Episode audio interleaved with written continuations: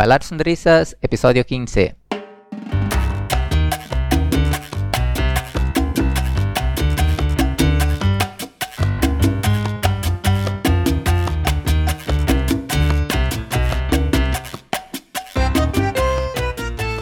Muy buenas a todo el mundo y bienvenidos a Bailar Sonrisas, el podcast en el que debatimos sobre temas que pasan por la cabeza de gente, como nosotros, que le encanta salir a bailar y juntos compartimos uno de los momentos más agradables que tenemos durante la semana. Somos Luchi y Marcos y queremos darte la bienvenida a este capítulo. Hoy hablamos sobre la diferencia entre bailar y ser un bailarín. A pesar de que hemos abierto muchos temas interesantes que trataremos en futuros podcasts, hoy hablamos de cómo empiezan los bailarines, el cambio de estilo durante la evolución, la diferencia entre formación y experiencia, y al final encontraremos una tercera variante que está entre bailar y ser bailarín. Bien, Luchi, pues nada, empecemos. Empecemos. Pues la diferencia entre bailar y ser un bailarín. ¿Por dónde empieza eso? Yo creo que eh, poquísima gente empieza ya pensando soy un bailarín o sería un bailarín. Creo que mm, hay mucha gente que sí, que empieza desde muy pequeñito bailando. Eh, yo últimamente vi gente que hoy es bailarín profesional y quieren empezar a bailar con cuatro años. Y han pasado por 30 estilos y claro, esos son, digamos que son bailarines desde siempre. ¿Pero por qué empiezan con cuatro años? Mm, los padres igual ah, son bailarines o les gusta mucho y ponen o por ejercicio, claro, un, niño de 3, 4, 5, 6, lo que sea, como ejercicio puede hacer fútbol, puede ser deporte o puede ser un tipo de baile, por ejemplo. Sí, esto me llamó la atención porque em, hay un compañero, bueno, de hecho mucha gente que ahora mismo considero bailarín, porque empezó cuando era muy joven a bailar como deporte, em, sí, como deporte extraescolar, se podría decir. Sí, entonces creo que mucha gente empieza con eso y claro, ya tienen una pasión y ya tienen todo un una historia de, dentro del baile y en algún momento deciden ser profesionales o ya tienen mucho conocimiento y deciden, vale, eh, estamos hablando por ejemplo de mm, bailes latinos y eso, y descubren algo ahí y deciden invertir más tiempo y, hacer una carrera con eso.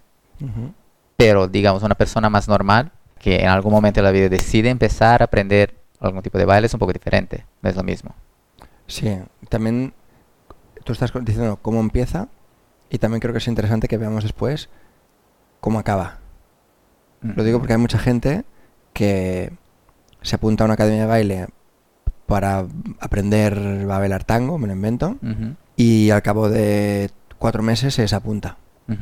Sin embargo, hay gente que se apunta a bailar salsa o bachata y ves que están 15 años bailando salsa bachata. Bueno, y también hay gente que se apunta y después de tres meses se desapunta, pero igual pasa mucho eh, que la gente cambia de estilos. Sí. Y eso es interesante porque igual empiezas con salsa y te trae algo muy bueno, pero luego conoces al kizomba y te enamoras y dices, vale, pues ya no quiero bailar salsa, ahora quiero bailar kizomba. Igual sigues en kizomba y de ahí, desde ahí, igual puede que seas un bailarín profesional o no. Pero igual te desapuntas de salsa, ya no vas más a salas eh, de social de salsa. También es un poco la moda, ¿no? Porque mm, lo que yo me he encontrado, porque te podría decir que yo estuve a punto de cambiar de estilo, lo que es que no, no cambié al final, es que yo empecé a bailar salsa, estuve casi seis años aprendiendo salsa y luego estuve pues con bachata, que estuve los dos últimos años. ¿Qué pasa? Que ahora salgo a bailar salsa y bachata, entonces mi exigencia con la salsa es mucho más que con la bachata. ¿Qué pasa? Que al ser tan exigente con la salsa, acabo bailando menos, porque o no me gustan las canciones, o hay mucha gente no puede bailar. Entonces, sin querer, he tendido a acabar bailando bachata, pero es por las expectativas, ¿no? Por un poco la exigencia que le pongo a, al social. ¿Qué pasa? que cuando he dejado de bailar salsa me he dado cuenta de que yo lo que quiero es bailar salsa porque es lo que me gusta. Cuando has dejado de hacer clases, dices. O cuando ves que vas bailando menos en el social por el nivel de... Cuando veo que bailo menos. Porque ahora, ¿qué está pasando? Cuando voy los jueves a Antilla, que es la sala de Barcelona, eh, primero que ponen muy pocas salsas, así que desde aquí, si algún día nos escucha el DJ de Antilla, que sepa que Bueno, es que vas los días de bachata, no vas los días de salsa. Toda la semana es, salsa, pero el día que vas es de bachata porque estoy ahí. Como defensor de... Como defensor de mi, de mi propio trabajo. Sí, de tu trabajo, te... sí, es cierto. Es cierto que salgo los días que toca bachata. Pero entonces, ¿qué pasa? Que cuando voy a bailar salsa, me encuentro con muchas mujeres que bailan cubana. Pero es la música que me gusta, la música que es más, más sabrosora, no sé cómo decirlo, ¿sabes? Entonces, ¿qué pasa? Que cuando voy a una discoteca que bailan salsa en línea, es cuando me pongo exigente. Entonces, no encuentro el equilibrio. Entonces, claro, estoy en ese impasse de cambiar de estilos pero yo lo que realmente quiero es, la salsa, que es lo que empecé a hacer. Yo creo que te está pasando, me pasó algo parecido, pero creo que, este, bueno, para explicar un poco esa exigencia, es que como no haces clases, no estás evolucionando, no estás invirtiendo tiempo en aprender más, en mejorar tu salsa. Entonces sí, ya disfrutas un poco menos porque sientes como, vale, voy a bailar y voy a hacer lo mismo que hago hace un año, porque no he aprendido el último año. Entonces creo que eso quieres, decir por no disfrutar tanto o de tener más exigencia. Igual con bachata, si no has hecho clase o si haces clases a poco, hace poco tiempo, pues da igual. Yo, yo creo que, que tuve algo así. Cuando empecé con la bachata, cuando empecé con la bachata, no, cuando empecé a bailar más bachata, que dejé de hacer clases de salsa, estaba haciendo solo bachata, pero asimismo aún en social bailaba más salsa que bachata, que fue cuando conocí a vosotros. Yo un, tiempo pasaba por eso. Digo, vale, la salsa, estoy haciendo lo mismo, sí que disfruto, pero pongo más, más expectativas que la bachata. Pero eso que tiene que ver con bailar o ser bailarín. Claro. ¿Qué tiene que ver? Pues, por ejemplo, yo creo que tiene que ver con lo que decíamos, ¿no? Eh, cómo empezamos a bailar y cómo acabamos. Yo creo que los que empiezan a bailar bailan porque tienen cierta conexión con la música. Escuchas la música, eh, la gente te habla sobre el baile, entonces te empieza a gustar el tema del baile. Entonces creo que la mayoría de la gente empieza bailando. Y algunos acaban desarrollando su carrera profesional como bailarines porque les ha despertado ese, ese don que tienen y lo proyectan, ¿no? Y luego hay otro tipo de gente que es muy pequeña, que es que ya empiezan siendo bailarines, que se empiezan ya como en la competición desde pequeños, porque, porque, los padres opcionan son bailarines y también se lo inculcan. Opción B es que les apuntan a cualquier academia, como podría ser inglés o podría ser fútbol, y acaban siendo bailarines profesionales. Pero yo creo que, la gran mayoría que baila es porque siente la música y, ve que hay una respuesta en su cuerpo cuando escuchan el, sonido, ¿no? los instrumentos. Y hay mucha de esa gente que empieza bailando por disfrutar y que pasan al profesional, o sea, que pasan a ser a bailarines profesional? Y si sí, ¿cómo? Vale, yo creo que hay muy poca gente. Si coges todos los que empiezan y ves todos los que acaban, hay muy pocas. ¿Por qué? Porque como gente no experta en el tema, no sabes lo que hay. O sea, el tema de las coreografías, por ejemplo, no lo sabes hasta que no estás metido en el tema. Que van por las discotecas, que les pagan tal, que bueno, el tema de las coreografías, ¿no? Entonces, normalmente cuando la gente se apunta, se apunta como algo social. La competencia de las academias de baile físicas son los cursos de inglés, las pistas de pádel, las cervezas en el bar. Entonces, la gente se apunta para cubrir ese, espacio de tiempo, ¿no? Esa, esa, actividad social. Y luego hay algunos que se dan cuenta de, la proyección que tienen, pero desde un primer momento yo creo que nadie es consciente de lo que se puede llegar a hacer. Digo que en, primer momento no, pero la gente que sí hace esa transición, que evoluciona hasta un punto de, querer o de empezar a bailar profesionalmente, ¿cómo se da esa transición? Bueno, yo creo que es cuando te, cuando te enganchas al baile, cuando ya has pasado la primera fase de, de clase, dijéramos, te apuntas a clase los primeros tres meses, por decirte algo. Cuando ya te enganchas, cuando empiezas a salir, cuando empiezas a, a darte cuenta de que tu grupo de amigos son los del baile, en ese momento eh, ves que ser un profesional requiere mucho tiempo y mucho esfuerzo. Entonces, yo creo que, ahí es donde está el filtro. Cuando realmente quieres ser un profesional y dedicarte a ello y lo sientes de corazón y tienes ganas, tienes el dinero, porque también hay que, hay que pagar ciertas, bueno, hay que pagar. Eh, sí, hay que, la formación no es, no es barata. Sí, hay que pagar la formación, hay que rescindir de otros temas, tienes que también salir mucho al social, tienes que dedicarle mucho esfuerzo en tiempo y en dinero a eso, ¿no? Entonces ahí está el filtro de, de cuando te puedes llegar a convertir en un bailarín profesional. Y mm, un bailarín profesional em, tiene que ser el que hace shows y coreografías y, y, competiciones y eso todo, o el que simplemente da clases también es un profesional? Claro, yo creo que depende mucho del, de la industria, depende mucho del país. Por ejemplo, nuestros amigos, los que te hablaba, que son argentinos, que son un montón de bailarines, em, se dan cuenta de que aquí solo tienen trabajo de profesores. No hay arte, no hay obras de teatro, para que nos entendamos, no hay shows. Los shows son dentro del mundo del baile, en una discoteca, pero tú no puedes ir a un teatro. No es muy famoso ir a un teatro aquí en Barcelona para ver baile contemporáneo. Porque ahora estamos hablando de la salsa de bachata, pero el baile es, el espectro del baile es muy grande. Entonces, hay poca eh, demanda. Y como la gente lo demanda muy poco, hay poca oferta. Por lo tanto, los que son expertos, los que son profesionales, o se dedican a dar clases o se dedican a hacer shows con todo lo que cada, mm, línea conlleva.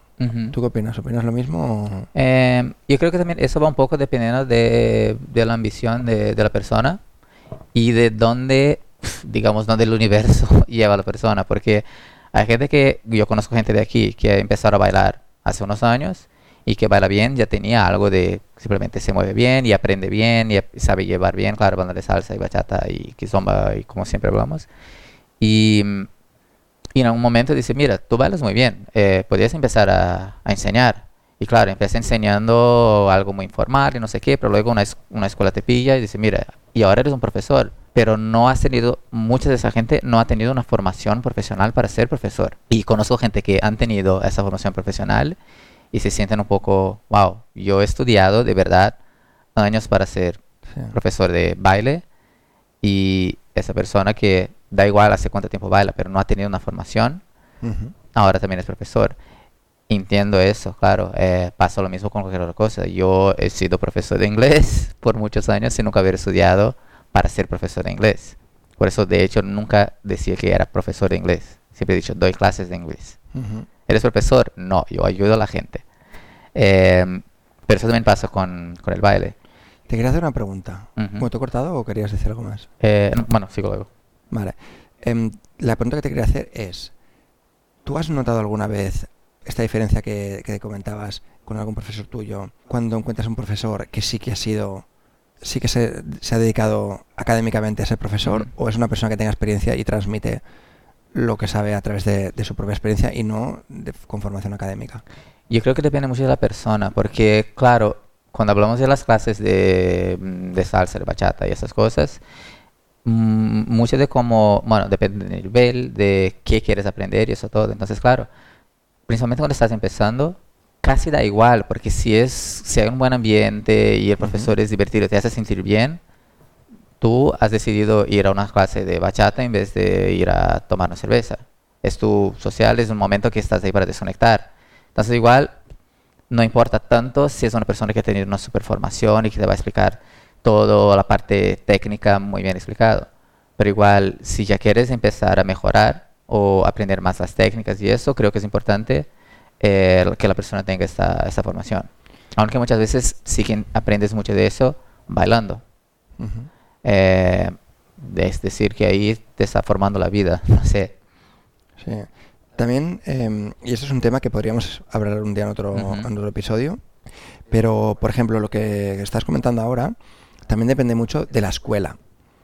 ¿Vale? ¿Por qué? Porque hay escuelas en que se dedican a... se centran en el negocio, ¿no? En conseguir gente. Por lo tanto, que tú puedas entrar a una clase a mitad de, trimestre, a ellos les va muy bien porque tienen más gente, ¿no? Pero si tú paras a pensar en los de la clase, la escuela obliga al profesor a avanzar muy lentamente para que siempre puedan entrar sin que se note ese gap, esa distancia, esa diferencia entre los que empiezan y los que llevan tiempo. ¿no? Entonces, si realmente eres un profesor de vocación y tu objetivo es enseñar a la gente y no dar clases, o sea, y no ganar dinero dando clases, sino enseñar a la gente, yo creo que eso va muy en contra. Entonces, cuando entras en una clase en la que el profesor está comprometido con la clase, que de hecho yo por suerte ahora mismo estoy recibiendo clases de esa salsa con, con Ray, y Ray es así. O sea, Ray está comprometido con, la gente porque se nota que él es profesor de vocación. Y mm, bueno, esto lo podemos desarrollar en otro, en otro podcast, ¿no? Como comentaba, pero creo que es, que es también interesante eso, ¿no? Eh, sí. Recibir formación de una persona que esté implicada en tu aprendizaje y no que lo vea como un negocio. Sí, pero eso, eso digo, depende otra vez, como hablamos casi en cada podcast, depende de tu expectativa. Si tú estás ahí para pasarlo bien, te da igual, como hay mucha gente que va a la clase por tres años y no aprende nada, porque está ahí simplemente para ver a la gente. Claro, entonces estás bailando, no, te quieres convertir en bailarín. Sí, bueno, pero yo no tengo ninguna idea, ninguna ambición de convertirme en un bailarín profesional ni nada, eh, pero quiero aprender mucho, yo quiero bailar muy, muy, muy bien. Y voy a las clases, eh, mis clases son con Corky y Judith, que son súper técnicos de las clases, sí, están enseñando de verdad y la gente que está ahí, casi todos estamos de verdad para aprender. Creo que no, bueno, no puedo pensar en ninguna de las personas que estén ahí solo para pasarlo bien, porque ya es el momento que sí lo pasamos bien, pero queremos aprender y cada clase es un reto y eso mola muchísimo. Es que cuando estás en una clase con gente, o sea, con el profesor que es un profesional y ves que hay gente en la clase que se está implicando, realmente para mí es una falta de respeto ir a pasártelo bien cuando el resto de tus compañeros o la mayoría de tus compañeros están ahí para aprender. Sí, pero creo que eso se filtra muy fácilmente. Eh, en mi clase creo que está muy bien filtrado porque, eh, eh, bueno, si vas ahí solo para pasarlo bien y estar haciendo, no vas a estar ahí porque no es el ambiente. Vas a llegar ahí y digo, wow, es serio. Sí que lo pasamos bien, rimos un montón y hay bromas y eso todo, pero eso es parte de la clase, no es como estoy aquí porque quiero pasar una hora con gente. No, vas a ir para aprender a bailar. Aunque no que la mayoría no queramos ser bailarines profesionales. Entonces otra vez va un poco con la expectativa. Entonces, ¿en qué momento te conviertes en una persona que baila? O sea, estamos hablando de que un bailarín es una persona profesional y los que bailan son todos los demás o la gente que va a probar. Buena pregunta. Eh, ¿Tenemos tiempo para eso? Sí. no. no. vale. Apuntamos para otro. Eh, pero sí, bueno, es una buena pregunta porque em, hay gente que simplemente va a pasarlo bien. Hay gente que sí que quiere aprender a bailar lo mejor posible, aunque no tenga eh, pretensiones de ser profesional.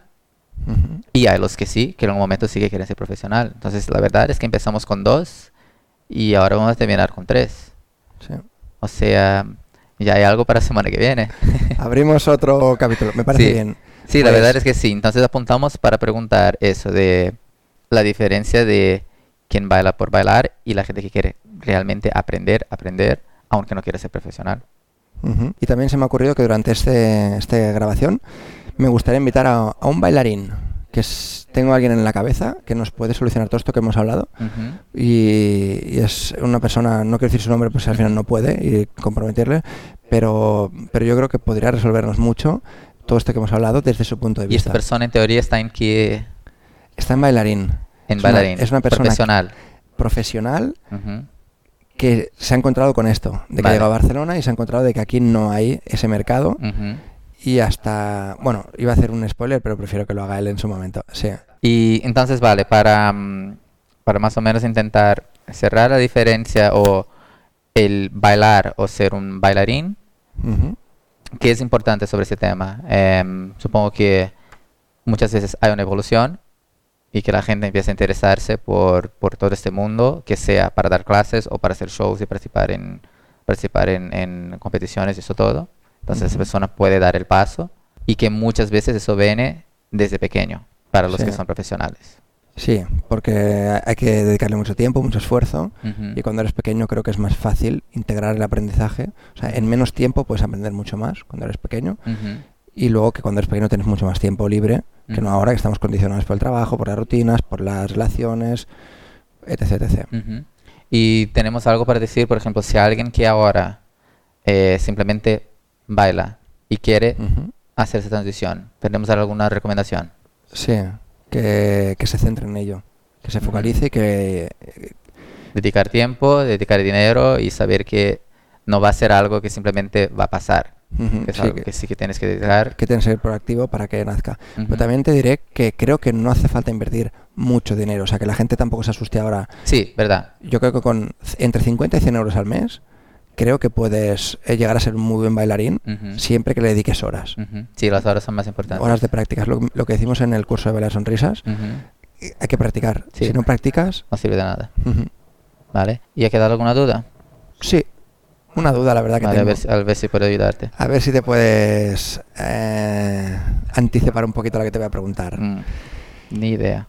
Pues para tú, Luchi, ¿qué es bailar? Pues, a ver, bueno, para mí yo diría que bailar sonrisas.